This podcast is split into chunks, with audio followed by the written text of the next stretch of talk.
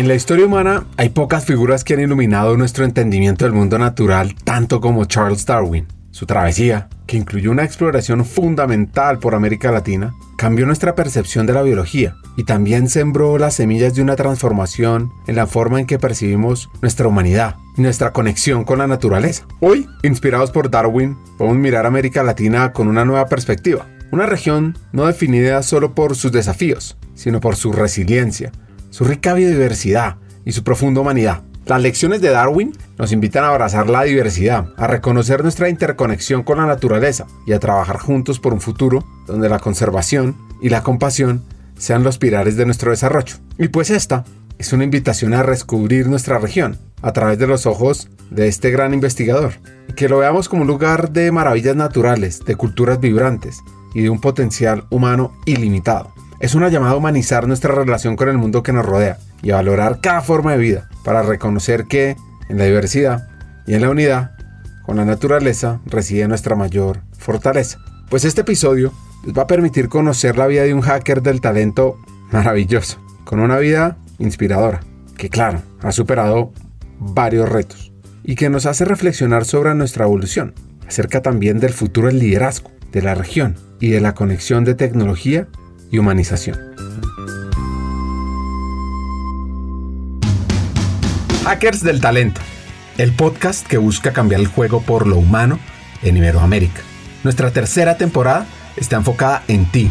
Luchar con determinación por lo que quieres en, en la vida, ¿no? Entender por qué te levantás todos los días y vas a determinado lugar o te conectás para desarrollar una tarea. Entender el por qué. Un equipo que mm, sean coachables. Una persona que no es capaz de hablar de sus fracasos o peor, que considera que nunca tuvo fracasos o nunca tuvo fracasos es una persona en la cual definitivamente no quiero invertir. Porque yo quiero invertir en personas que hayan fracasado muchas veces, este, porque quiere decir que aprendieron un montón.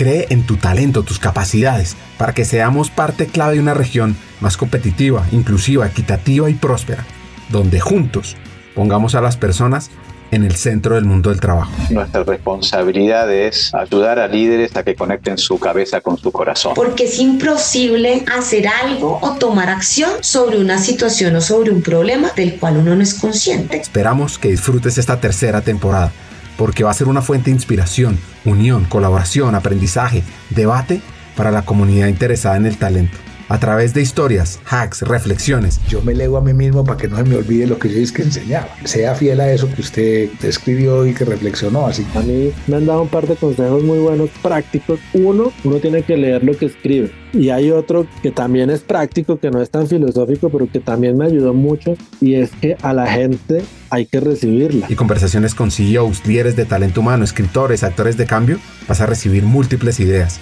para evolucionar como persona, como líder y para que tu empresa sea mejor. Soñar y pensar en grande es exactamente igual que hacer soñar y pensar en pequeño. Te invitamos a regalarte este espacio para ti, con conversaciones profundas y significativas que te harán pensar y te inspirarán a tomar acción. Únete a nosotros en este viaje para hackear el talento y juntos cambiemos el juego por lo humano, por un futuro fuera de serie.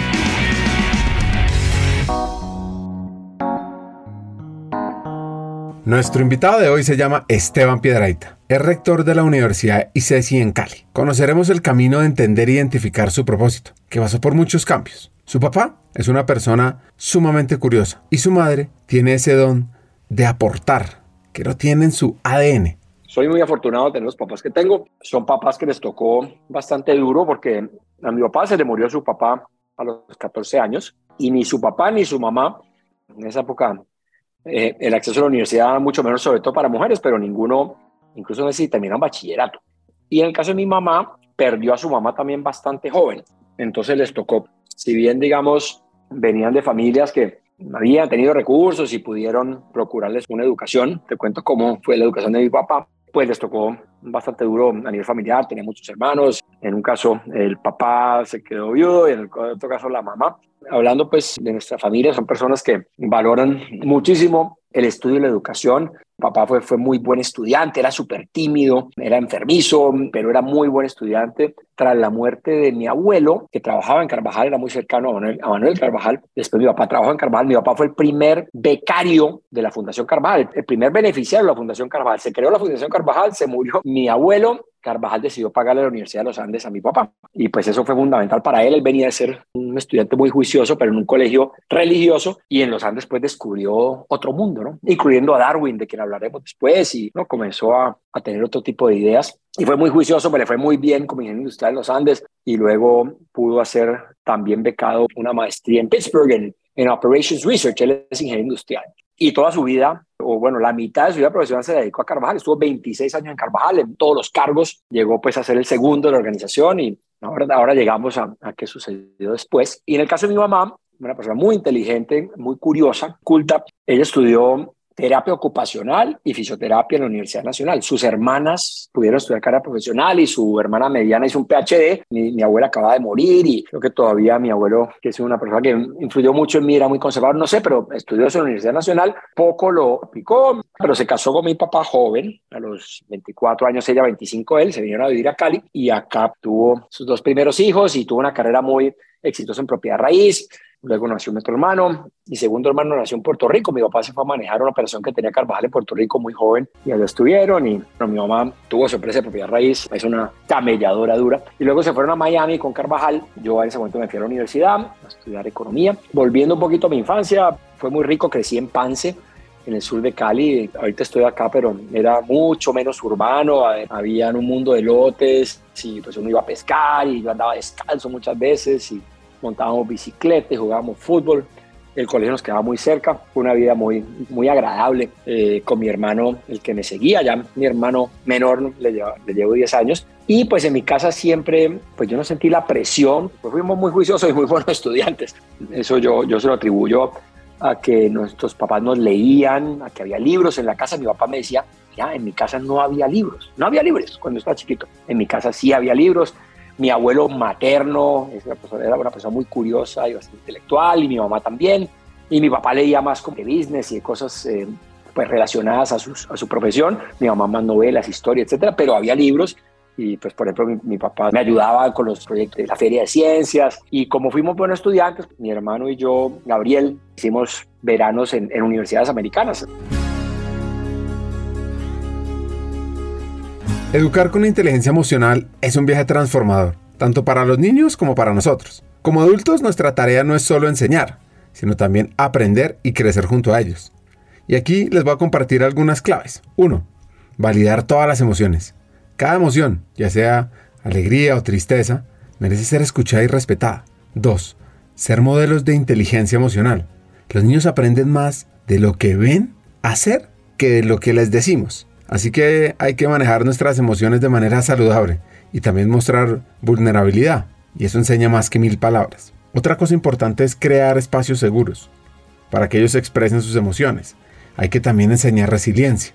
Enseñarles técnicas de afrontamiento, de manejar la vulnerabilidad, de enfrentarse a la frustración. Y bueno, pues la creencia emocionalmente inteligente no se trata de ser perfectos, sino de ser auténticos, abiertos y llenos de amor. Pues en este proceso no solo creamos niños fuertes y compasivos, sino que también fortalecemos nuestro propio corazón. Y volviendo a la historia de Esteban, ¿cómo le iba en el colegio? Yo también era tímido y, y yo era chiquito. Pues yo hoy soy alto, pero me demoré mucho en crecer. Y eso para un niño en una sociedad como la nuestra es, es retador, porque lo más importante es el fútbol, digamos, y como lo físico, y cuando uno es late bloomer o crece más lento, pues eso, es, eso tiene sus complejidades de, muchos, de muchos tipos. Entonces, pues yo diría que uno era ese, ¿no? Algo de timidez, algo de, sentirme que mis amigos o mis compañeros se iban más adelante, eran más grandes, yo estaba pensando en cosas, yo era más niño y, y pues algunas cosas así como más de personal, emocional, hoy que uno tiene una hija y entonces reflexiona más sobre la crianza emocional, pues se da cuenta que uno, mis padres no tuvieron familias completas y sus padres, ni hablar de sus abuelos, en materia de, de preparación emocional para ser padres y como para acoger la emocionalidad del hijo y pues pues no tenían ninguna preparación en eso, ¿no? Eran muy bien intencionados, por supuesto, y eran muy jóvenes, entonces pues seguramente ahí hubo cosas que podido hacer mejor, ¿no? En la parte emocional. Digamos, mi mamá es más emocional, mis hermanos, mi papá y yo bastante menos. En mi casa, pues ahora me doy cuenta, no se hablaba mucho de ciertas cosas, ¿no? Las conversaciones eran más sobre pues, lo académico o digamos las noticias o, o la historia o, y menos sobre el abuelo de mi papá se suicidó o cómo fue la muerte de mi abuelo o de mi abuela o qué no, esas cosas como del pasado de la familia no se hablaba mucho. Yo no veía pues nunca a mis papás teniendo discusiones, seguramente las sabía, pero no las veía. Mi esposa, digamos, me, me ha ayudado como a, que tiene mucho mejor radar para esos temas eh, emocionales y de crianza, pues a ver, así, a ver seguramente brechas que hubo, porque pues para el resto de la gente aquí en Cali, pues la familia nuestra era como un ejemplo. Incluso he tenido amigos que me han dicho que, que me han pedido hablar con mis papás para ver cómo nos criaron nosotros. Obviamente no conocen pues, de todos nuestros defectos, sí fuimos muy exitosos como estudiantes y pues entramos a las mejores universidades y demás. Pero sí, creo que en el, por ejemplo, en el ámbito emocional seguramente nos faltó. Y pues eso no se lo podemos pedir a, unas personas de 25 años que sean perfectas en eso cuando están pues labrando su futuro, viven de lo que, de lo que trabajan, no heredaron nada y toca duro. ¿No? Y mi mamá pues también quiso trabajar. Yo me acuerdo que a veces yo pues, le cuestionaba a mi mamá que se fuera a trabajar, pero hoy entiendo pues claro que tenía que trabajar. Los aprendizajes en las competencias clave para la vida los tuvo desde muy joven. Fantástico, fui a Northwestern University a los 13 años creo. Ahí estudié Creative Writing y luego fui tres veces a Franklin Marshall College en un programa que se llama City, Citywide Center for Talented Youth uno tomaba el, el PSAT, o el, no, él tomaba el SAT a los 13 años y en el programa de tres semanas estudié en una psicología, computer science, eh, problem solving, muy chévere, pues porque además eh, fueron como mis primeros experiencias de índole romántica y había deporte y pues esos campus americanos, nosotros estamos en el campus, no había estudiantes, una maravilla, éramos 1500 muchachos de 13 a 17 o de 14, eh, divertidísimo, fantástico. El mejor legado, una buena universidad. Yo estaba en un colegio americano, entonces yo ya venía medio gringo, digamos, y pues obviamente pues, me fascinaron esas, esas universidades. Uno veía, pues en el Northwest, uno no podía creer, había una playa en el lago, jugaban voleibol de playa en el, en el lago, lago Mísimo, el lago superior, no sé cuál es el de, yo decía, qué maravilla esto, o sea, los recursos, las, las bibliotecas, la, una cosa impresionante. Entonces, mi papá me dijo, bueno, si usted entra a una muy buena universidad, yo le pago la universidad. En ese momento, pues, aplicar para becas y eso era más complejo, nos daba temor que no nos aceptaran. Y si no, pues se va a los Andes, que es una excelente universidad, que era la, la opción que había donde he estudiado ahí. Y bueno, felizmente me apliqué a ocho universidades muy buenas todas y me aceptaron todas y terminé decidiendo ir a Harvard. Mi hermano segundo también estudió ahí y mi tercer hermano estudió en Princeton, el, el, college. Mis papás no eran, no son personas ricas, mi papá tenía un buen trabajo y pues es el mejor regalo, el mejor legado que, que nos deja, la mejor herencia. ¿Cómo fue ese momento? Mira, llegó un fax y el rector del colegio vino a nuestra clase, llegó un fax de Harvard a decir que había entrado a Harvard, había ido una persona hace como cuatro o cinco años, no, eso fue pues acontecimiento en el colegio. Yo me acuerdo que tomamos el ICFES, nos fuimos al viaje de grado y al regreso llegó el resultado del ICFES, pues donde fue, me fue también súper bien y, y, luego llegaron las, comenzaron a llegar las aceptaciones. Al final estuve entre Stanford y Harvard y pues Harvard fue posible decirle que no. Y bueno, ahí estuve cuatro años muy, muy, muy feliz. Что нужна демократия, что нужны совершенствование избирательной системы и так далее. Все то, что, что без этого En не las получится. páginas de la historia, pocas figuras han trazado un arco tan dramático como Mikhail Gorbachev, el último líder de la Unión Soviética. Nació en Rusia. En esa época, este país estaba sumida en el estalinismo y Gorbachev se alzó desde sus humildes raíces para, sin saberlo, convertirse en el arquitecto de una nueva era. Imaginen a un joven Gorbachev, cuya infancia estuvo marcada por la guerra y la represión, y también por una sed insaciable de conocimiento. Él ascendió rápidamente a las filas del Partido Comunista por dos características, su astucia y un carisma inusual en los círculos soviéticos.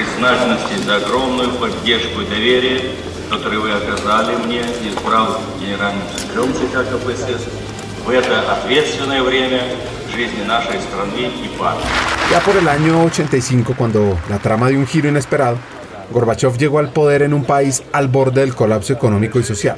Tenía una visión audaz, Inició dos políticas que resonarían a través de la historia, la perestroika y glasnost. La perestroika buscaba reestructurar la economía estancada de la antigua Unión Soviética, mientras que la glasnost abogaba por una mayor transparencia y libertad de expresión. Su liderazgo no estuvo exento de paradojas. Por un lado, deseaba preservar el socialismo soviético y por otro, sus reformas desataron fuerzas que escapaban su control.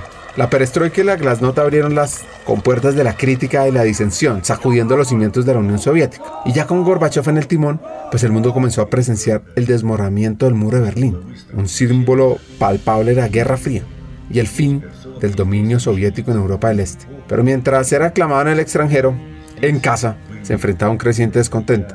La economía se tambaleaba y las repúblicas soviéticas clamaban por independencia. Pues la historia alcanzó su clímax en diciembre de 1991 cuando Gorbachev renunció y la Unión Soviética dejó de existir. Su legado podrían decir que es tan complejo como la época que le tocó vivir. Para algunos, un visionario que abrió las puertas a la libertad y puso fin a la Guerra Fría. Para otros, el hombre que inadvertidamente desencadenó la desintegración de un superpoder. Pues bueno, volviendo a Esteban, ¿cómo fue la vida en la universidad? Todos. Primero, la libertad mi hermano y yo éramos pues, muy cercanos a mis padres. Por ejemplo, habíamos ido a un campo de verano más chiquitos y luego las experiencias universitarias. Nos quedaba fácil alejarnos de la casa y estar bien, eh, porque otros amigos, pues, me acuerdo, en el campo de verano más chiquitos como Amiti y tal, nosotros no, disfrutábamos y logramos ser amigos y conexiones. Creo que nos movíamos muy bien en la cultura americana. No, una maravilla. Las universidades americanas no tienen, yo luego estudié en Inglaterra, no tienen comparación con nada en el mundo, en sus recursos, en, en las posibilidades. Desde, por ejemplo, que llegaban allá Gorbachev, personas de ese, de ese nivel a dar charlas y uno podía ir hasta pues unos profesores maravillosos como los biólogos Edward Wilson o Stephen Jay Gould, una clase que se llamaba Thinking About Thinking, donde un abogado muy famoso, Alan Dershowitz, un filósofo, casi que el, padre, digamos, del libertarismo, de alguna manera, Robert Nozick y, Stephen Jay Gould, biólogo, discutían y muchas veces pero la vida, digamos, primero muy, pues muy, uno, uno escogía lo que quería estudiar, tenía mucha flexibilidad, estudié economía. Todos los latinoamericanos tratamos de buscar como lo más práctico, porque en el college, los verdaderos colegios americanos, no hay business ni hay cosas muy prácticas. No, no se trata de, de salir con conocimientos muy prácticos, sino terminar como la educación integral, ¿no? Humanista. Pero pues pude tomar cursos de, de, historia, de literatura, de biología, obviamente de economía, con profesores fantásticos pero además en la vida fuera, o sea, uno vivía en el campus, recuerdo pues la primera nevada, todos los freshmen vivíamos en el yard, en el centro de la universidad, el primer aguacero, octubre o septiembre, salimos todos pues a hacer mud fights y a deslizarlos en el barro, en el yard, y después de la primera nevada también una guerra, había tiempo, digamos, para hacer deporte, había tiempo para rumbear, salíamos pues con los, los latinoamericanos extranjeros a discotecas en Boston para estudiar, fue realmente unos años maravillosos Después llegó mi hermano y después compartimos. Él, lamentablemente murió en el último, en su último año de la universidad. Pero fue, no, hice unos amigos fantásticos, pues que cuya amistad conservo hoy. Hice una, un network buenísimo porque iban, por ejemplo, conocí a Andrés Pastrana, a Luis Alberto Moreno, a uno de los Cano, a muchos colombianos muy importantes que iban a hacer fellowships allá. Pues uno los conocía y luego, por ejemplo, Moreno me recomendó para una pasantía que hice en el Banco de la República. Entonces uno hace, un, hace una red de, otro nivel, de alguna manera, que, que un pelado de, de 20 años pues difícilmente podría tener, pero pues en ese ambiente uno se puede acercar a personas muy... Ahorita que estoy en, en una universidad, pues sí veo que Harvard, el énfasis, a ver, mi experiencia fue fantástica, pero, pero el college y, el pregrado, pues no son el énfasis, es como el espíritu de la universidad, pero no es el alma. Pero cuando veo lo que hace ICESI, digamos, en, en lo que hacemos aquí, en aprendizaje y tal, me parece que no, digamos, no son tan innovadores allá, o no han sido. Eso puede haber cambiado, pero mucho como se enseñaba antes, lo que hace magistrales. Pues ahí hoy, me tocó John Kenneth Galbraith, Paul Krugman, una gente espectacular pero sí, muy poco innovadores y, creo que, que, es una universidad donde lo que más se valora son las vedettes y los premios Nobel y los grandes profesores y pues la contacto con la nuestra, mucho más chiquita, mucho más humilde, mucho más joven y aquí pues el centro es el estudiante, sobre todo de pregrado. Entonces, pero fue una experiencia fantástica. Hice un semestre en París, en nuestra universidad no había muchos incentivos para, para irse un semestre, pero yo me fui a París y estuve un semestre estudiando cine, pues economía también, historia, pero también cine y arquitectura. Los sueños se aumentan en la universidad. Y aquí quiero que pongan mucha atención a esta reflexión. Era un ambiente bacano porque yo no sentía que era competitivo. Había pues una gente sobrada de lote, ¿no? Pues el campeón de la Olimpiada Matemática de Estados Unidos estaba ahí como en mi año, un año adelante. Matt Damon también, ¿no? Había todo. Había una gente pues realmente extraordinaria y pues mucha gente muy buena. Digamos, mis ídolos eran Napoleón y Bolívar y Alejandro Magno, ¿no? Y Julio César. Y yo ahorita digo, mierda, esos tipos eran unos megalómanos y, y mataron un mundo de gente. bueno, Bolívar el mejorcito. Yo tenía, yo creo que eso de pronto tenía que ver con que yo me sentía chiquito y tal, entonces quería como sobresalir y bueno, hice de Bolívar en un play y tal. Cuando llegué a la universidad, yo, yo pensaba inicialmente hacer ciencia política y economía y tenía, digamos, la, la intención de de pronto hacer política en Colombia. no sé, un ministerio de Hacienda. O, ya yo creo que se me ha bajado un poquito las ínfulas después de ser presidente, de ser el, el jefe del Estado, pues, pero, pero sí me imaginaba algo así. Bueno, finalmente no hice las dos carreras, no me acuerdo bien por qué. Y pues me sedujo, como a tantos, pues la vida profesional americana, los buenos salarios y terminé trabajando en Wall Street dos años. No, yo, yo no tenía, pues a mí la mesada que me daban era limitada. Tan pronto firmé allá me mandaron pues unos buenos, no sé, 5 mil dólares o algo así, que para mí era una fortuna. Pero una cosa curiosa era que los latinoamericanos estudiábamos cosas lo más cercano a lo práctico y los americanos, los europeos estudiaban literatura, historia de literatura, sociología y luego terminaban trabajando también en las consultoras o en los investment banks, que era como el trabajo soñado de la época. Entonces salí para, para Wall Street, ahí tuve experiencia dura, pues interesante, pero tuve como una crisis depresiva, terminé con una novia que tenía de la universidad, que también está trabajando en Nueva York, que era vida muy solo allá, Nueva York es una ciudad agresiva, difícil, y me deprimí, y fue, fue duro, y luego se murió mi hermano, pero pues aprendí mucho, también hice una red muy buena, trabajé pues con ministros de países latinoamericanos, con, con presidentes de compañías, yo era pues un analista, era el, ¿no? estaba en la parte más baja de la pirámide, me tocaba trasnochar y hacer números y tal, pero conocí pues a Ricardo Salinas Pliego de TV Azteca, gente muy importante, posición chévere, hice unos amigos chéveres, pero pues el trabajo en sí no, pues no encontré propósito ahí, la verdad.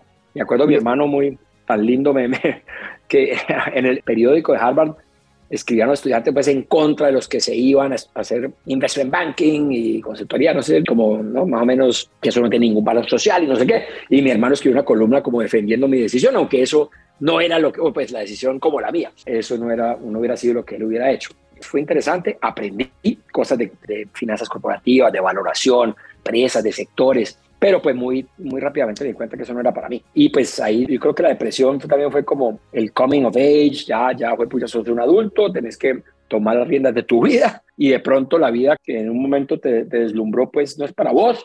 Luego fui encontrando, y he dado mucha vuelta en la vida, pero fui encontrando mi camino.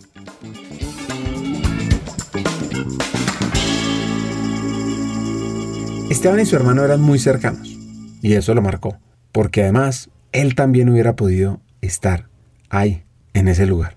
Me he demorado mucho, pero he llegado. Muere mi hermano, pues es una tragedia horrible. Yo casi me monto en el avión en el que, en el que venía de Miami, es el avión que traía a la gente pues, a Navidad a Cali el 20 de diciembre, American. Por poco me monté en eso, llegué un día antes y estaba en el aeropuerto esperando a mi hermano. Y pues no llegó, eso fue una cosa horrible. Eso pues me marcó mucho y pues tomé la decisión seis meses después de volver a Colombia. No sabía muy bien qué hacer y pues muy generosos eh, Luis Gallo y Juan Carlos García me, contrataron en estrategias corporativas, hacer banca de inversión. Estuve allá un año, pero yo ya sabía que eso no era lo mío. Y después estuve buscando como hacer algo diferente. Yo me he quedado también con la idea, algunos amigos americanos se han tomado un año, digamos, de, de mochileros o cosas así. Yo quería como un cambio de vida. Estuve mirando si me metía a una campaña presidencial. En ese momento arrancaban las campañas en 97, de elección de 98. Y finalmente terminé a través de una amiga que trabaja en Semana, trabajando en Revista Semana. Y fui redactor de economía y muy rápidamente, sobre todo por sustracción de materia, porque estaba Isaac Lee, pues, una persona muy brillante, un buen amigo, tenía 25 años a la cabeza de la revista, y renunció y salió gente y terminé rápidamente de, editor económico. Eso fue muy interesante, duro, pero interesante.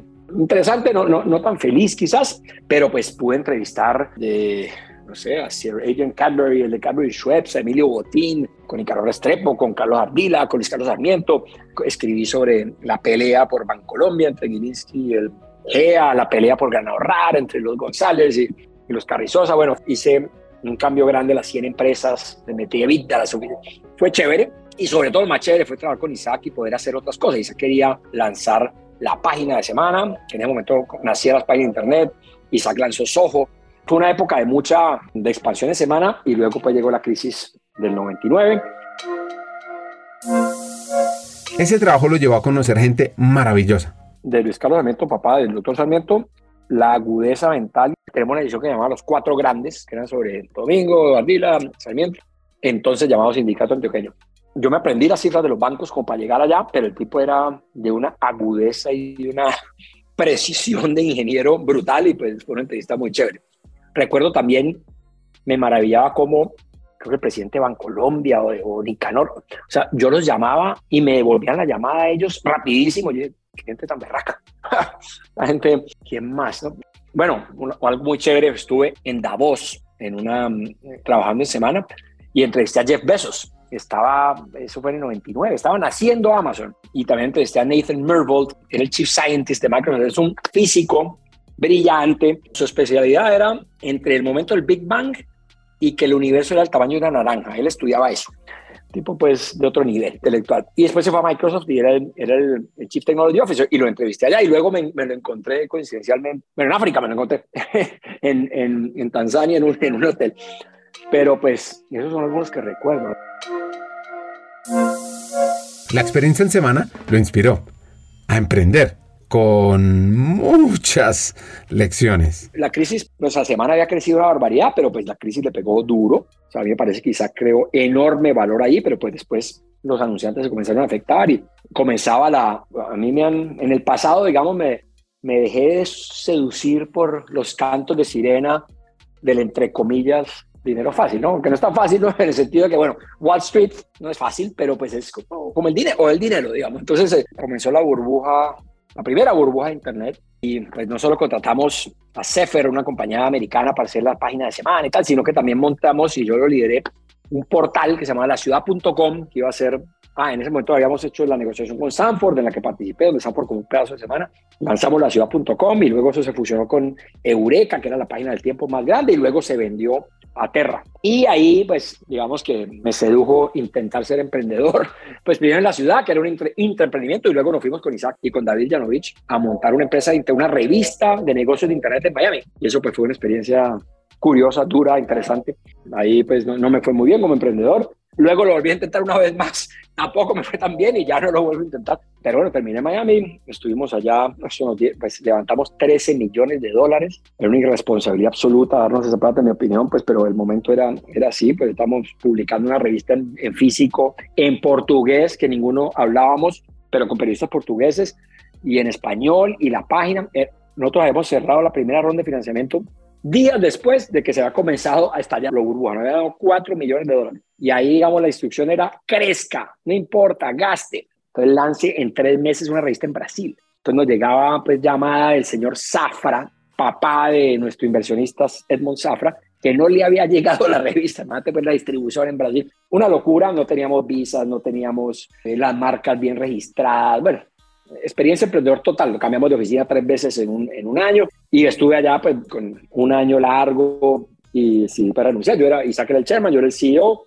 me llevé un mundo de amigos eh, caleños a trabajar conmigo, muy pilos, algunos se quedaron allá, le dio muy bien. Y bueno, fue una experiencia un poquito de locos, eso Isaac era un berraco y trajo al lanzamiento vino Tom Wolf, pues el periodista de, del nuevo periodismo y novelista, y vino Bill Emmott, el director del Economist, le hacía las cosas en grande. Pero pues eso no daba cuando arrancamos a, pensar en esto, había tres revistas gringas llenas de pauta, Red Herring, Industry Standard, Business 2.0 y Wired, era de pauta de startups que, que, tenían que gastar plata. Y eso pues se acaba en marzo de 2000 y nosotros lanzamos nuestra revista después y pues obviamente, aunque tuvimos tratativas con el Industry Standard y con una revista holandesa de venta, se fundieron esas revistas, nos fundimos nosotros, luego Isaac le dio la vuelta, pues lanzaron Loft, una especie de Soho, y pues hoy, hoy creo que Poder, la revista todavía existe tuvimos inversionistas de la Universidad de Caracas. Pero bueno, yo salí de ahí a fines de 2001 con la idea de tomarme un break. Pues no, no es que hubiera trabajado tantos años, pero habían sido años movidos y había decidido pues que quería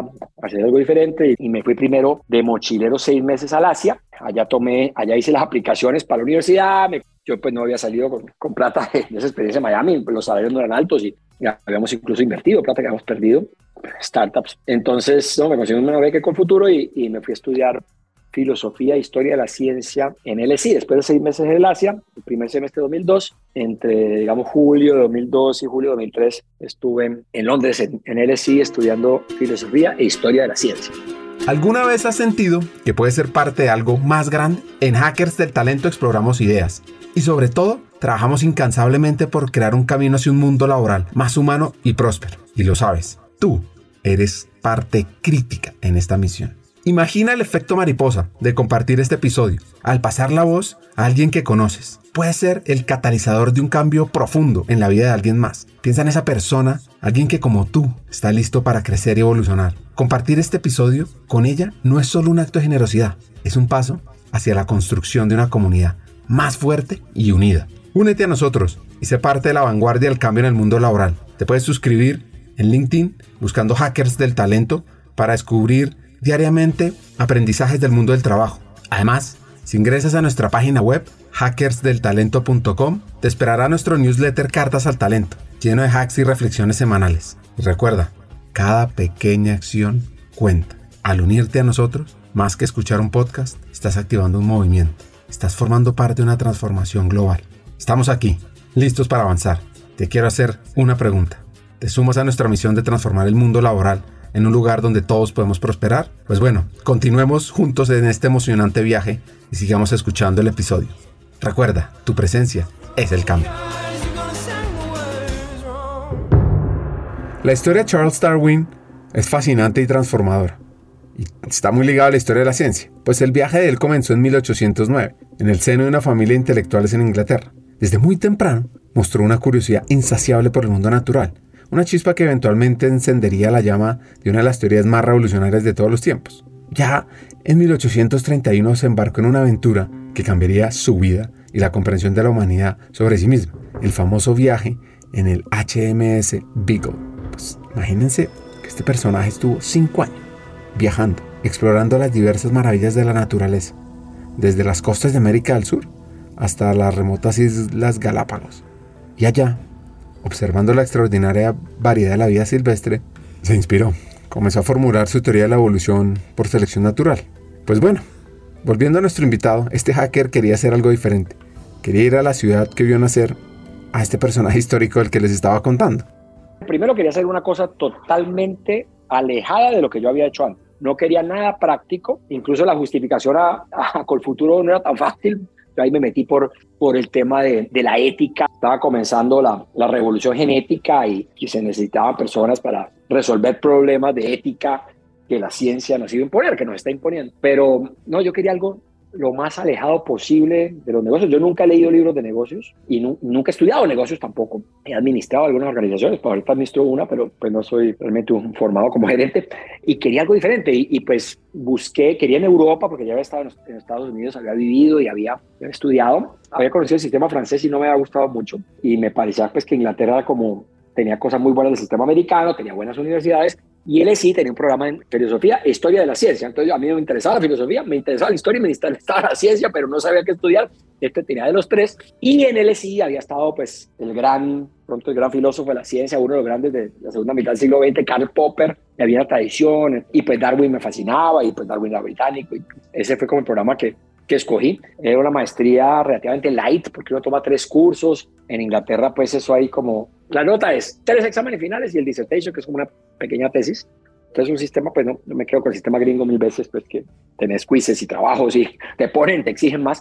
Pero fue chévere, pues hice buenos amigos, leí cosas diferentes, leí, por ejemplo, yo nunca había leído como de, de filosofía de las ciencias sociales y los dilemas en las ciencias sociales los dilemas de epistemología y cómo sabemos lo que sabemos y por qué la ciencia es o no diferente de, otros, otras formas de conocimiento. Fue bacano, pero pues ni de la India y del Asia me traje la solución y el propósito y el meaning of life, ni tampoco de estudiar filosofía e historia en Londres. Salí en ese momento igual de desubicado que, que como venía y pues luego te contaré cómo me ubiqué un poquito más. Cuando se gradúa no sabía mucho qué hacer. Levanta el teléfono, conversa con Luis Alberto Moreno, que estaba como embajador de, Colombia en Washington y que lo había conocido en Harvard. Y se fue a trabajar a Washington precisamente, donde luego de estar en la embajada lo seguiría al Banco Interamericano de Desarrollo. Ay, venga, y les voy a adelantar, todavía no había encontrado su lugar en el mundo del trabajo.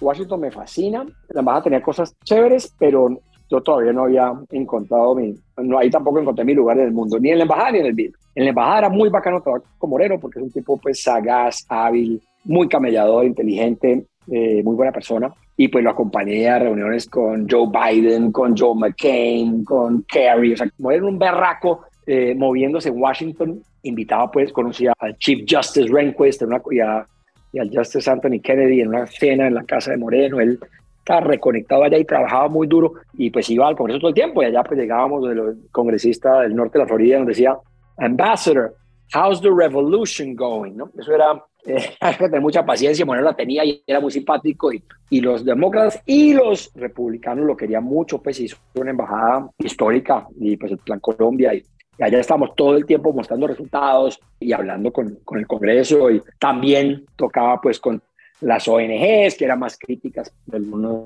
aspectos de la política de seguridad de Colombia, etcétera. Fue interesante, pero pues no, no, me, no, me, no me sedujo el mundo de Washington, digamos. Eh, me pareció una delicia de ciudad, pero pues el mundo de la política y de la diplomacia no, no, no me sedujo.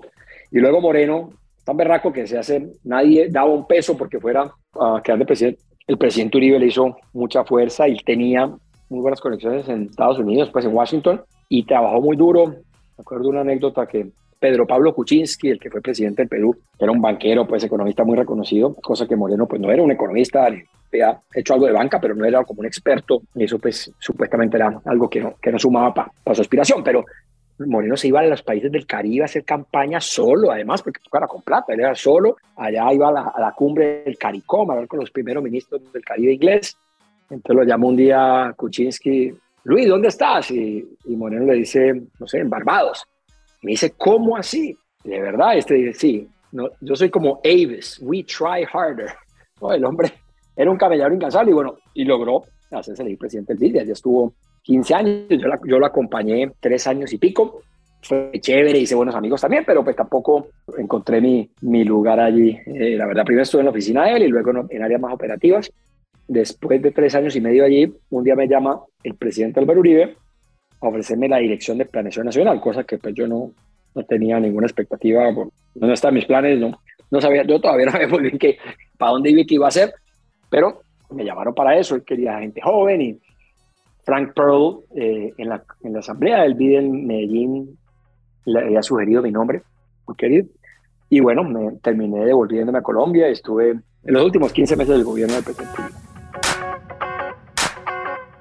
Siguiendo con Darwin, quiero que traten de imaginar el año 1859. Pues el mundo científico estaba a punto de ser sacudido por una idea revolucionaria. En ese año, Charles Darwin publica su obra, el origen de las especies.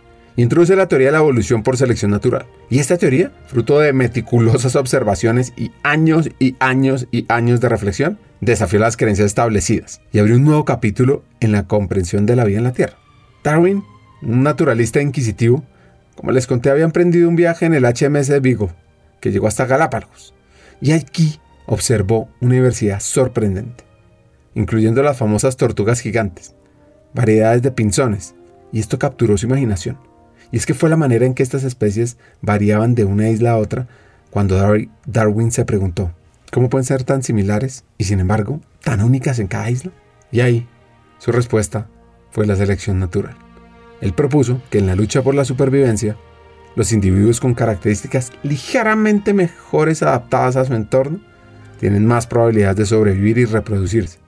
Y estas características se transmitirían a sus descendientes, lo que con el tiempo conduciría a cambios graduales en la especie.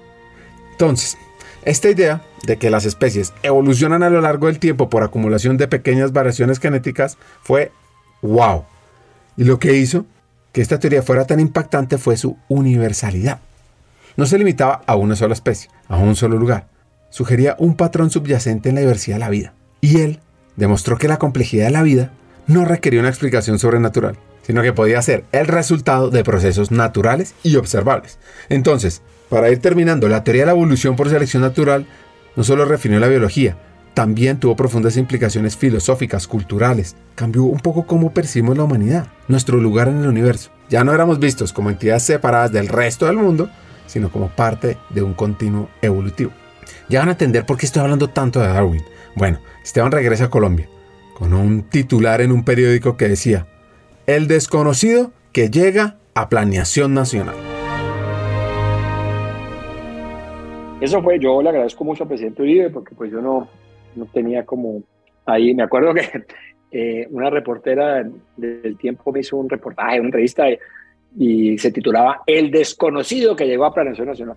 Pues yo era joven relativamente. Uribe se decepcionó un poquito porque yo tenía 37 años, él quería que yo tuviera 32 o menos. Él estaba, quería gente muy joven. Pero, pero ella, pues sí, yo no, no, se me, no me conocía mucho acá. Fue una experiencia muy interesante, primero porque el presidente me dejó trabajar, fue súper respetuoso conmigo, realmente no tuve ninguna un par de congresistas, pero, pero no, insinuaciones o cosas feas no vi. Yo, por ejemplo, el presidente le había ofrecido la subdirección a alguien y, y yo le dije que no, y yo nombré a mi propio subdirector. Entonces, pues yo reconozco mucho presidente Uribe haberme dado esa imagen. Y fue pues un momento, a ver, bueno, Planeación es una institución espectacular, llena de gente comprometida, técnica, buena, que ama este país y que trabaja durísimo. Yo trabajé con la gente que había ahí, yo no, pues no tenía ni gente para traer, ni sabía quién traer, ni- y la gente muy buena. Era pues también cierre de gobierno, creo que estuve como hizo Cárdenas antes de posicionarme me dijo, mire, eh, no sé si fue él, pero mire, lo más importante al fin del gobierno en planeación, más que hacer, es atajar, ¿no? Entonces ahí, por ejemplo, pues tuvimos con el ministro Oscar ahora en las noticias que atajar a Andrés Uriel Gallegos que quería hacer unos proyectos de vías. Sí hubo cosas que hubo que atajar, pero fue, fue muy interesante. Visité regiones del país que no, ah, el Parque Chiriquete, Guapi, estuve por Montería, en, La Guajira, eh, o sea, estuve en muchos sitios que no conocía. Trabajé con gente fantástica, con ministros también, pues con mis colegas me llevé muy bien, el presidente fue muy respetuoso conmigo, fue súper interesante y sí, pues tuve un panorama amplio del país y, de- y del presupuesto y de cómo se invierte la plata de los contribuyentes y en qué y cuál es el rol de planeación y, y encontrar también que hay excelencia y que hay cosas muy valiosas en el Estado colombiano que, que la gente no piensa que todo es corrupción e incompetencia y no, hay gente muy buena y si no fuera por esa gente y por esos equipos y por instituciones, pues estaríamos mucho peor, aunque tenemos tantos desafíos. Entonces fue muy interesante, pero pensé eh, pues que, que yo quería seguir esa línea, incluso también muy generoso el presidente Santos a través de un amigo, me ofrecieron como irme de representante del gobierno a, no sé si al BIDO, al Banco Mundial, y, y yo pues en ese momento me había vuelto a picar el bicho del emprendimiento. En el 2000 fue porque pues, las acciones de Internet pues disparadas y, en este momento era porque el petróleo estaba altísimo y yo tengo unos amigos que hacían negocios con gas muy chéveres, muy interesantes en Argentina, entonces me fui de emprendedor, año y medio con ellos en Bogotá, eso no, no funcionó. Y ya aprendí la lección, no soy emprendedor. Curiosamente, sí, luego sí volví de alguna manera al sector público porque de pura carambola me terminé involucrando en la campaña de Rodrigo Guerrero a que lo iban a, o a sacar porque supuestamente sus firmas no cumplían no sé qué vaina. Yo me puse a revisar los números y había unos errores gigantes en el análisis numérico de la registraduría, escribí una columna y bueno, terminé ayudándolos ahí, me metí y ahí tuve la placer, por ejemplo, de conocer, de ayudar a traer a Andrés Uribe a Cali, a Cristina Arango, a varias personas talentosas caleñas con experiencia pública que estaban en Bogotá, traerlos al gobierno y hacer cosas importantes como pues, recuperar, por ejemplo, la soberanía tributaria de Cali, que el alcalde Apolinar Salcedo le había entregado los impuestos a unos ampones que también habían manejado los impuestos de, de Barranquilla. El Estado nació para cobrar impuestos, para pagar la guerra o para pagar al sacerdote, no sé, pero imagínate tercerizar la función más importante y tercerizarla además a unos pillos, pues, gente terrible.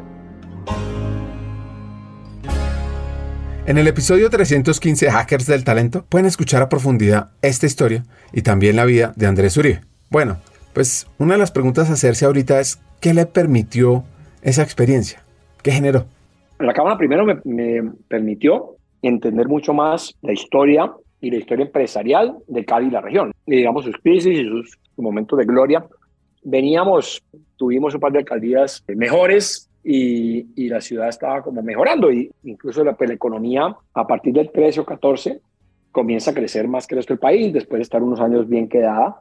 Y en la Cámara pues pudimos hacer cosas muy bacanas porque tuvimos un muy buen consultor, Eduardo Salazar, que había tra- trabajado de Upside, que había trabajado con las cámaras de Medellín, de Bucaramanga y de Barranquilla, eh, nos ayudó a enfocarnos. Las cámaras tienen un problema, es que hay muchas necesidades, tienen bastante plata porque reciben una, un parafiscal, digamos, una contribución obligatoria, y tienen un problema de foco el berraco. Hacen demasiadas cosas. Nosotros, y la de Cali, pues hacía muchas cosas, muchas cosas valiosas, pero demasiadas.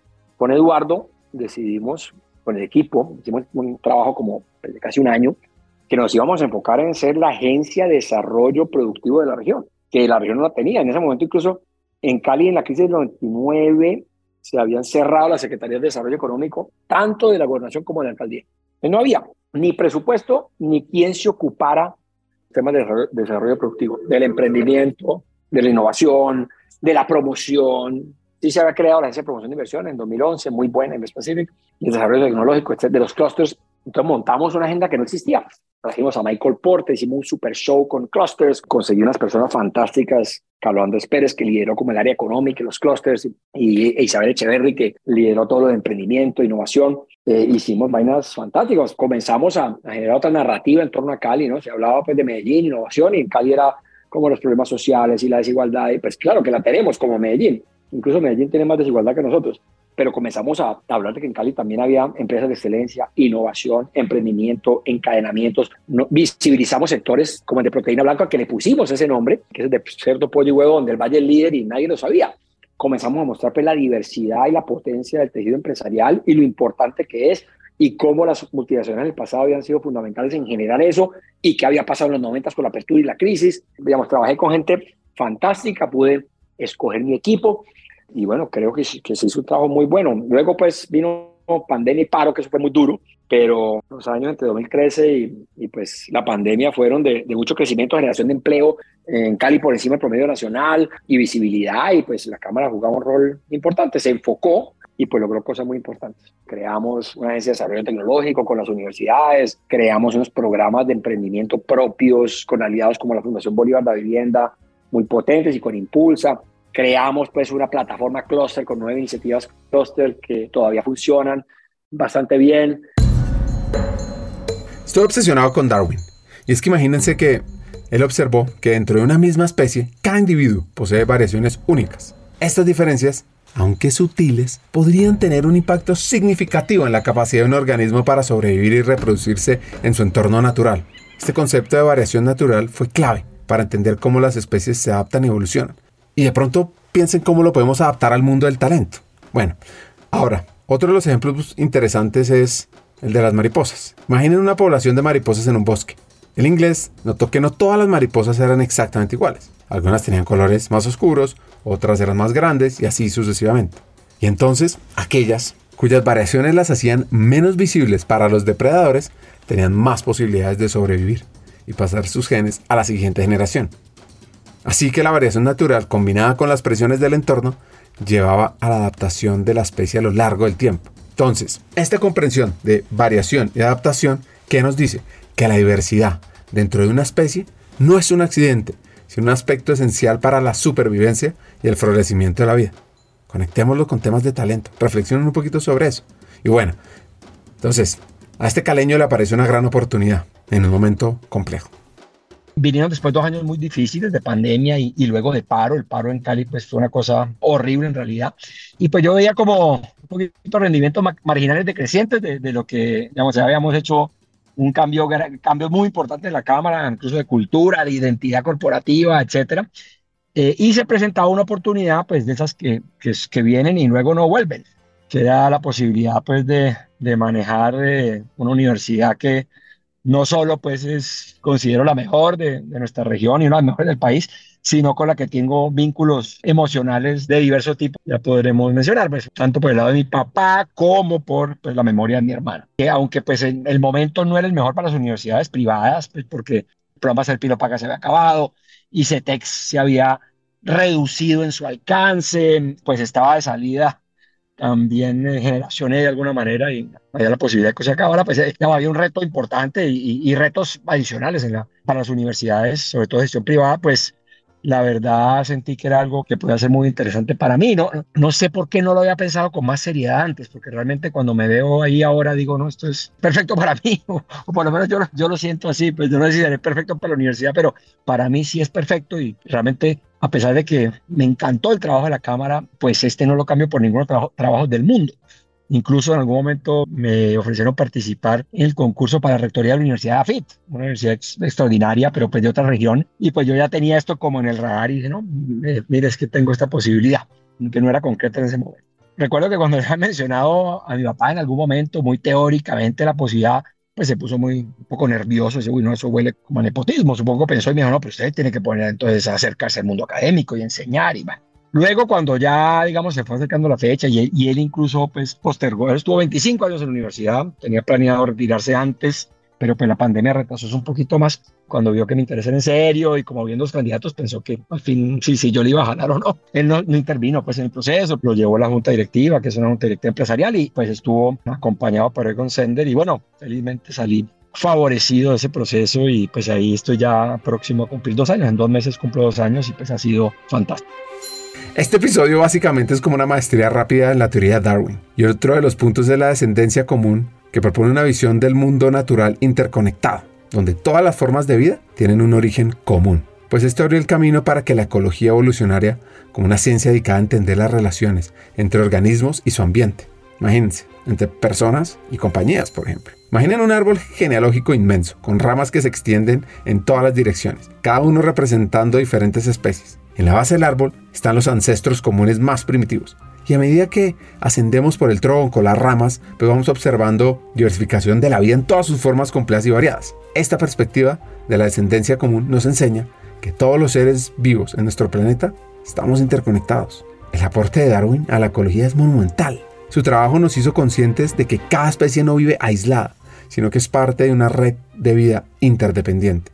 Y esto además permite desarrollar estrategias de conservación y de manejo sostenible de los recursos naturales. La ecología moderna, en gran parte, pues está basada en estos principios darwinianos y nos ayuda a comprender cómo los cambios en un elemento del ecosistema pueden tener efectos ondulantes en todo el sistema. Entonces, la descendencia común y el entendimiento ecológico nos recuerdan nuestra responsabilidad hacia el mundo natural. No somos meros espectadores, sino participantes activos en la preservación y el bienestar de nuestro entorno. Bueno, y ahora Esteban nos va a responder una pregunta un poco personal, y es cómo fue ese cambio, teniendo en cuenta todos los años que estuvo su padre liderando esta institución y el impacto que generó.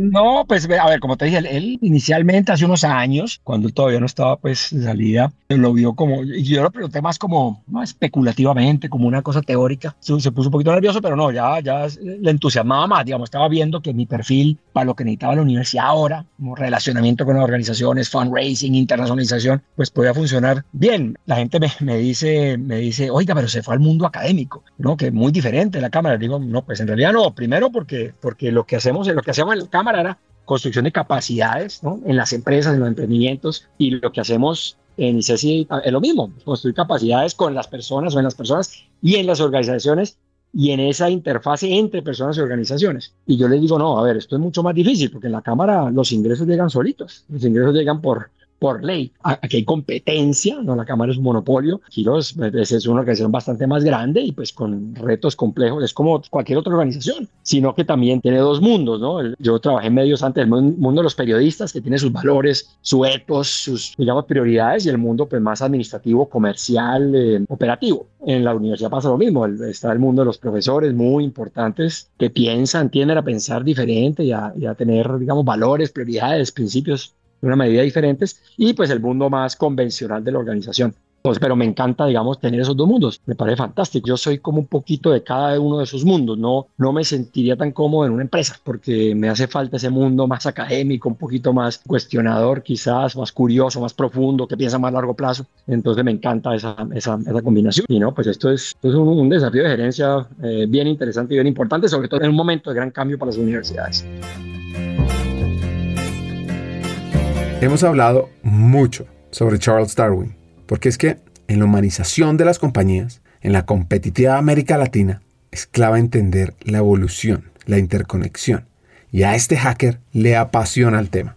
Eso me sirve en todo lo que hago, porque es una forma de ver la vida. Entonces, sí, pues yo, como seguramente te comenté, pues estudié, hice un máster en filosofía e historia de la ciencia, enfocado pues como en el pensamiento de Darwin y en, y en, la evolución y sus implicaciones en, en, tantos ámbitos. El interés por eso pues viene de hecho antes, incluso recuerdo que con un amigo nuestro proyecto de Science Fair, de, no me acuerdo ahora si fue de cuarto o de sexto, fue sobre evolución humana. Tenía un abuelo pues muy cercano, conocido de mis abuelos, pero de lejos el más cercano fue mi abuelo materno que, que vivió 104 años y era un apasionado de la evolución que me influyó mucho, pues él escribió un libro y yo, yo se lo editaba en, durante los almuerzos en, Bogotá cuando trabajé eh, allá en Semana. Cuando llegué a la universidad tuve la fortuna de tomar clases con dos de los más brillantes biólogos evolucionistas Edward O. Wilson, el experto en, en, las hormigas y el primero en hablar de sociobiología, digamos, de los elementos evolutivos de la personalidad y el carácter humanos. El primero que habló como, como más en profundidad y Stephen Jay Gould, otro gran, digamos,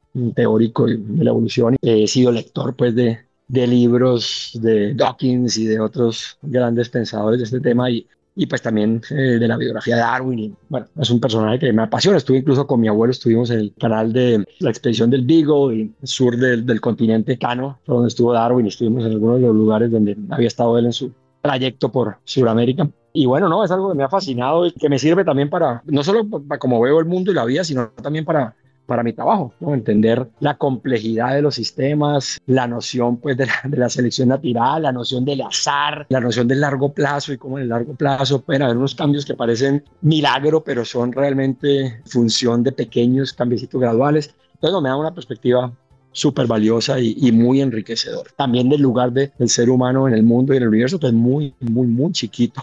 Y bueno, y nuestra conexión absolutamente innegable con el resto de, la naturaleza. ¿no? Somos animales y somos parte de la naturaleza. Somos, como decía mi abuelo, antes que ángeles caídos, monos superados.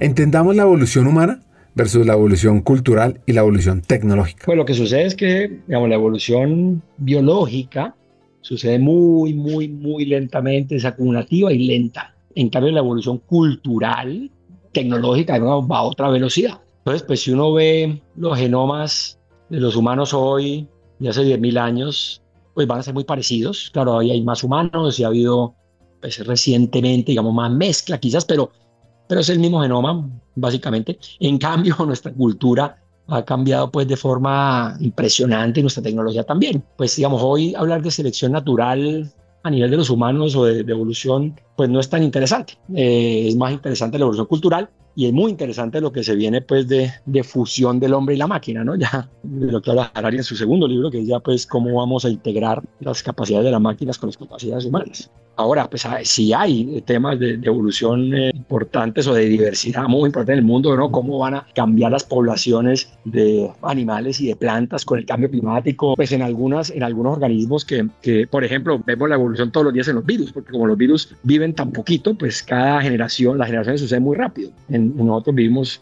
la generación humana vive 25 años, entonces pues los cambios se dan necesariamente muy lentamente. Un virus o una bacteria o algo chiquito pues vive muy poco, entonces en poco tiempo puede dar mucha evolución y pues es lo que vemos por ejemplo con el COVID-19, ¿no? Pero pues no, eso, eso es, es, fascinante, cada vez tenemos más información que pues uno nos, nos ubica plenamente en la naturaleza y, y nos además permite saber a quién somos más cercanos de, del resto del mundo animal y de dónde vienen ciertas de nuestras características, ¿no? Entonces pues sigue siendo sumamente relevante, pero pues la evolución biológica biológica del ser humano hoy palidece frente a su evolución cultural, tecnológica y pues la posible simbiosis con el mundo del carbono o el mundo basado en carbono, el mundo basado en silicio y, y lo digital, ¿no? Transforma tu futuro hoy. ¿Estás lista? ¿Estás listo para ser esa persona líder que refine talento humano en tu organización? Recuerda, invertir en ti mismo, más que una decisión inteligente, es el acto más poderoso de liderazgo que puedes realizar. Y nuestra academia, Hackers del Talento Latam, más que un programa de formación, es una inversión en tu potencial ilimitado, una puerta a convertirte en visionaria, en estratega, capaz de impulsar el cambio, la innovación y adquirir las nuevas herramientas para transformarnos en este mundo tan tecnológico y tan humano. Te voy a dar cuatro razones para que apliques cuanto antes a la Academia Hackers del Talento Latam. 1. Formación de vanguardia. Aprende los mejores, porque es que nuestros profesores son vicepresidentes de talento, CEOs de renombre en América Latina, listos para compartir su experiencia y conocimiento y transformarse juntos contigo. 2. Conéctate con una comunidad de élite. Al unirte, te integrarás a una red de profesionales con ambición, con sueños, que enriquecen tu camino profesional y personal, con una gran experiencia laboral, que además probablemente se convertirán en buenos amigos tuyos. 3. Contenido revolucionario y actualizado. Nuestro currículo abarca temas clave para tu futuro, desde estrategia, antropotec, mindset para hackear el talento, liderazgo, impacto, influencia, conocimiento del negocio, analítica de personas, inteligencia artificial. Mejor dicho, te vamos a dar herramientas para que te posiciones y estés a la vanguardia en tu área, en people, en gestión de lo humano. Y por último, la experiencia educativa es de alto impacto. Nuestro enfoque innovador combina teoría y práctica, retos de transformación, coaching entre pares, acceso a cientos de contenidos asincrónicos y mucho más. Y al final, lo que estamos haciendo es garantizar un aprendizaje dinámico y profundo. Entonces, ahora, sí, ahora es tu oportunidad para ser ese líder que guiará tu transformación en talento humano.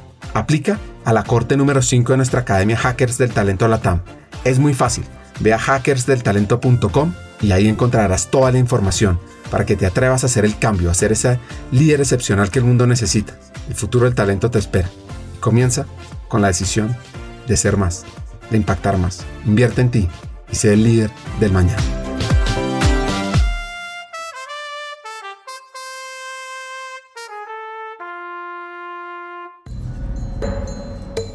Prometo que es el último apunte de Darwin, que no solo transformó nuestra comprensión de la biología, sino que influyó profundamente en la psicología y la sociología. Su teoría de la evolución dio como una nueva lente para entender el comportamiento humano en la sociedad. En psicología, la idea de que ciertos rasgos y comportamientos pueden ser adaptativos, es decir, aumentan la probabilidad de supervivencia y reproducción, llevó al desarrollo de la psicología evolutiva, que busca comprender cómo la evolución ha moldeado la mente y el comportamiento de los humanos, haciéndose preguntas como ¿por qué ciertos miedos, como el miedo a las serpientes o a la oscuridad, son comunes en los humanos? Y en sociología, las ideas de este inglés influenciaron la forma en que pensamos sobre estructura y desarrollo de sociedades humanas.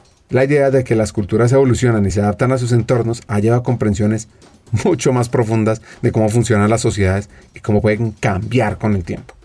Siguiendo con, con Esteban, atención a lo que comenta ahorita. Sí, porque digamos, necesariamente evolucionamos en un entorno y, y, ese entorno necesariamente tiene otro tipo de especies, o casi siempre. Y pues en el caso de los, de los seres humanos, digamos que la evolución social, por lo menos yo diría en los últimos 200 mil o más años, pues lo más importante ha sido la evolución en referencia al grupo en el que estoy, ¿no?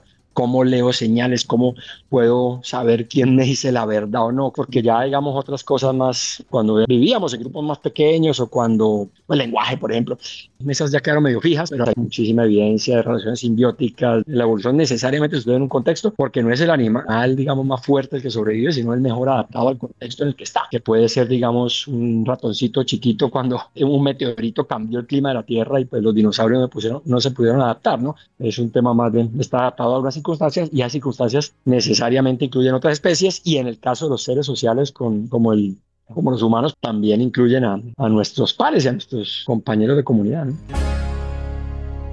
¿Cómo es la conexión de las teorías de Darwin con el mundo de hoy, con el mundo de los negocios? Primero me parece importantísimo que Darwin nos ubica eh, muy claramente en el reino animal. ¿no? Entonces, entendamos que somos animales y como animales tenemos impulsos egoístas, pero también impulsos altruistas, como el tipo de animales que somos, somos unos seres contradictorios, complejos, etcétera. No somos ángeles caídos, pecadores, ni mucho menos, somos monos superados. Eso tiene un mundo de implicaciones en el liderazgo, en la confianza en los demás, en la aceptación de los errores de los otros y de, y de sus fallas, ¿no? Cuando uno pues tiene un estándar eh, religioso, quizás, no sé si del amor, pero en general pues del compromiso, de enreda, ¿no? no eh, creo que entendiendo a los, a los seres humanos como monos superados, con una cultura pues de una tecnología avanzadas eh, te permite entender muchas cosas de mercados y de organizaciones y, y demás creo que te da una, una, una, buena visión sistémica, te ayuda pues a ver que, digamos, el mercado, por ejemplo, para entender teoría de juegos o cómo reacciona una persona a, lo que, a una empresa, a lo que hace otra y tal, te da fundamentos, pero también para entender cómo funciona un mercado, cómo se genera, digamos, la prosperidad que es acumulativa. En, en las empresas también se ve un poco el survival, la que tiene las mutaciones que le convienen en el momento, para el momento del mercado, triunfa, las otras no. En general creo que te da una perspectiva en mi opinión, pues no, perfecta, no, no digamos verdadera, pero la más ajustada y la más útil para entender el mundo, entender las relaciones, entender las personas, entender las organizaciones, la economía. Encima de eso hay un mundo de cosas muy sofisticadas, pero te da unas, unas bases y te puede dar unos insights sumamente valiosos. Eh, pues, también de la humildad, de, de reconocerse, digamos, un mamífero un poquito adelantado en ciertas cosas y par todo más grande, parte chiquita. Creo que hay un mundo de, pues nunca, digamos, me he sentado como sistemáticamente a ver las lecciones de Darwin para, un líder o para un empresario, pero que las hay todas. Por ejemplo, tomar decisiones basadas en evidencia. La evolución tiene como unas propiedades predictivas, pero hay que salir a verificar si realmente lo que la predicción que haría la, la teoría se comporta en la práctica. Tiene mucho de estadístico también y de azar con azar viene entendimiento estadístico de la realidad y eso te permite también manejar riesgos y te permite cuando algo sale mal, pues no estar culpando necesariamente a otros, sino saber que a veces las cosas salen mal y que otras salen bien y ver que cuando alguien es muy exitoso de pronto todo tiene mucho que ver con la suerte, no necesariamente con el mérito, pueden ser ambas. Entonces creo que te da un prisma sobre la realidad fantástico que te permite tomar mejores decisiones y ser mejor persona y mejor líder. Además de... La innovación de las organizaciones son como las mutaciones en las especies en los genomas, que las innovaciones muchas veces son buscadas, otras son más espontáneas, las, mutaciones siempre son como random, pero hay muchas lecciones ahí de, sobre el cambio.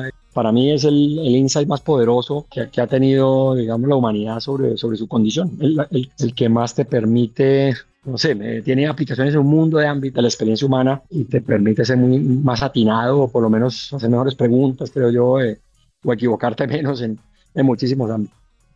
La inteligencia artificial tiene mucho que ver con el, pensamiento darwinista. En vez de generar a priori reglas para que las máquinas aprendan, es las máquinas van soltando, digamos, especies al mundo, con mutaciones al mundo, y unas van correspondiendo más con la realidad que otras, con los neural networks, ¿no? Entonces van aprendiendo es por, por experiencia, van aprendiendo es por trial and error y porque las, que, las teorías de la verdad menos adaptadas, pues no, no, y las más adaptadas funcionan. Entonces, buena parte del aprendizaje de las máquinas de hoy tiene que ver con conceptos darwinistas.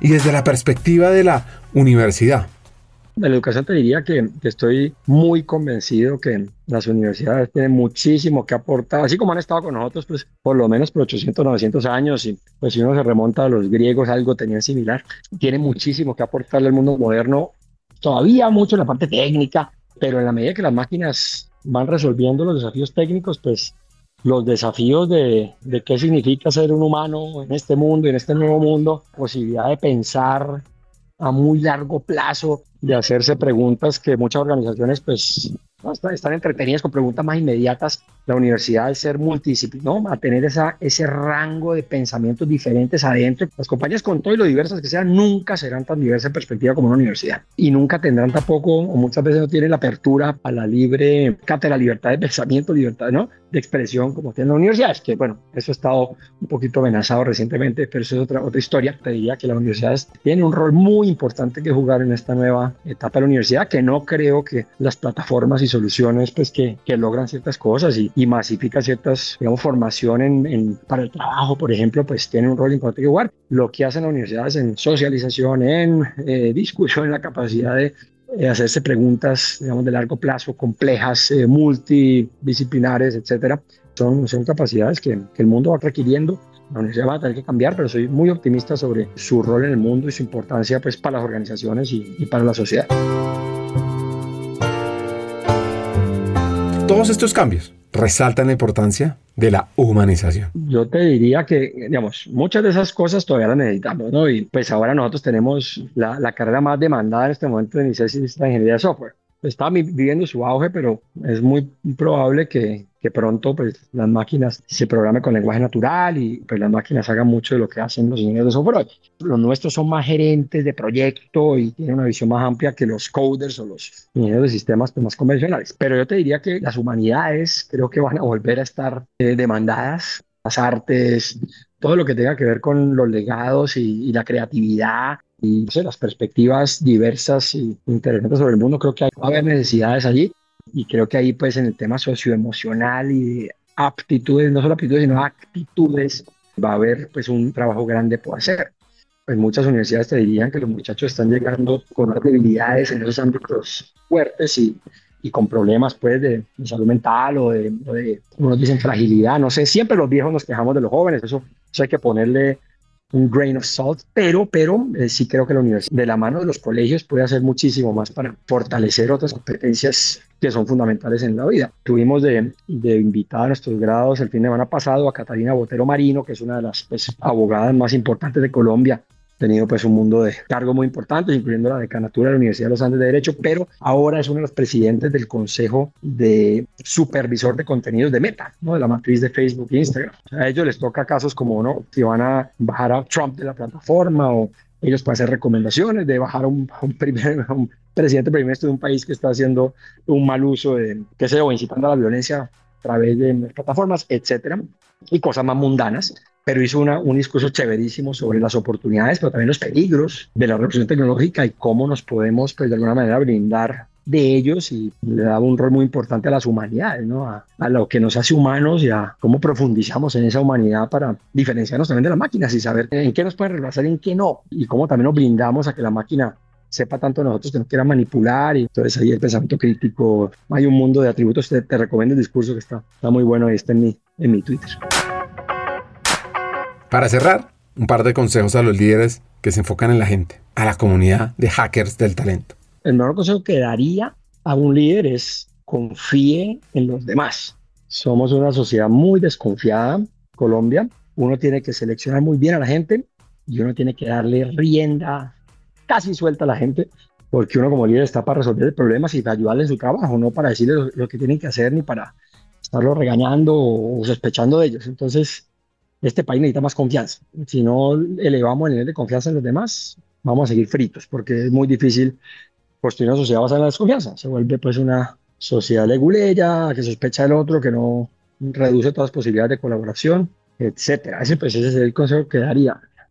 De liderazgo me gustó, por pues, es medio obvio, pero me gustó. Tuvimos en la cámara, trajimos profesor de liderazgo de Harvard, muy conocido, que vino Michael Porter y vino él en 2014 a un, una exposición que hicimos acá. Digamos que lo que me gustó fue su, su concepto pues, de que el liderazgo no era autoridad, sino que el liderazgo era como la inspiración y la seducción, ¿no? Era como lidera inspirando a los demás, convenciéndolos del camino que hay que tomar, mostrándoles un camino posible y no dándoles instrucciones, y no a través de la autoridad, sino a través de, de los argumentos, de los buenos argumentos, del carisma, de la cercanía, de escucharlos. Porque, porque hemos tenido muchos líderes en Colombia, pues en todos los países del otro tipo, no es el liderazgo como el liderazgo general, era un, un ejército, ¿no? Se hace así porque yo digo. Eh, y ese liderazgo hoy, pues, bueno, eso ya lo saben los hackers del talento, pero están, que deben ser difíciles de liderar, eh, pero eso está mandado a recoger y hoy es, por ejemplo, por inspiración, por seducción, por convencimiento y por creatividad. También un líder que, que proyecta un futuro alcanzable, pero inspirador y, y que conecta con propósito, atrae gente buena y la estimula y le ayuda, le quita obstáculos a esa gente para ser gente que muchas cosas mejor que, que ella o él. Y uno extra relacionado, sesgo hacia el optimismo. Tiene mucho que ver con el, con el de la confianza. Uno no confía en su equipo o en, o en general en la gente, en la gente está fregado. Ah, bueno, y otro, otro consejito que vi, que vi en el, en el discurso que puede ser que la importancia de tener un sesgo al optimismo. El universo se va a acabar, uno se va a morir, digamos, en largo plazo, todos estamos muertos y en el no tan largo plazo cada uno de nosotros estamos muertos, pero mientras esté por este mundo puede que a veces sea lo incorrecto, pero es sumamente útil ser optimista para todo, para movilizar recursos, para movilizar la colaboración, inspirar. Sé que pues por de nacimiento algunos venimos más dispuestos al optimismo que otros. Yo pues felizmente, pues según mi, mi perspectiva, soy muy optimista, pero tener un sesgo al optimismo me parece, es, es parecido a la confianza, es una confianza en el futuro de alguna manera, parece que es sumamente útil para una sociedad, una sociedad que enfrenta retos muy grandes, pues que con catastrofismo y pesimismo, pues no, no logramos nada. Está bien que haya gente así, que nos llame la atención, que nos diga no se hace suficiente, ojo con estos peligros, eso está bien, ¿no? Pero pues si vamos a resolver los problemas, eso termina no sirviendo mucho. La perspectiva que uno tome o que pueda tomarle va, va a condicionar cómo va a actuar, cómo va a comportar. Una reflexión final sobre cómo estar mejor, aunque a uno a veces se le olvida. O sea, hace 100 años en Londres, 80, la gente se moría, digamos, la calidad del aire y del agua en Londres era mil veces peor que la que tenemos en Colombia. En Nueva York había corrupción famosa, el Tammany Hall, la desigualdad era brutal, digamos, no había, bueno, la expectativa de vida era mucho menor que la que tienen los colombianos hoy. Lo que pasa es que nosotros somos adolescentes todavía, hay que compararnos con ellos hace 100 años, no con ellos ahora.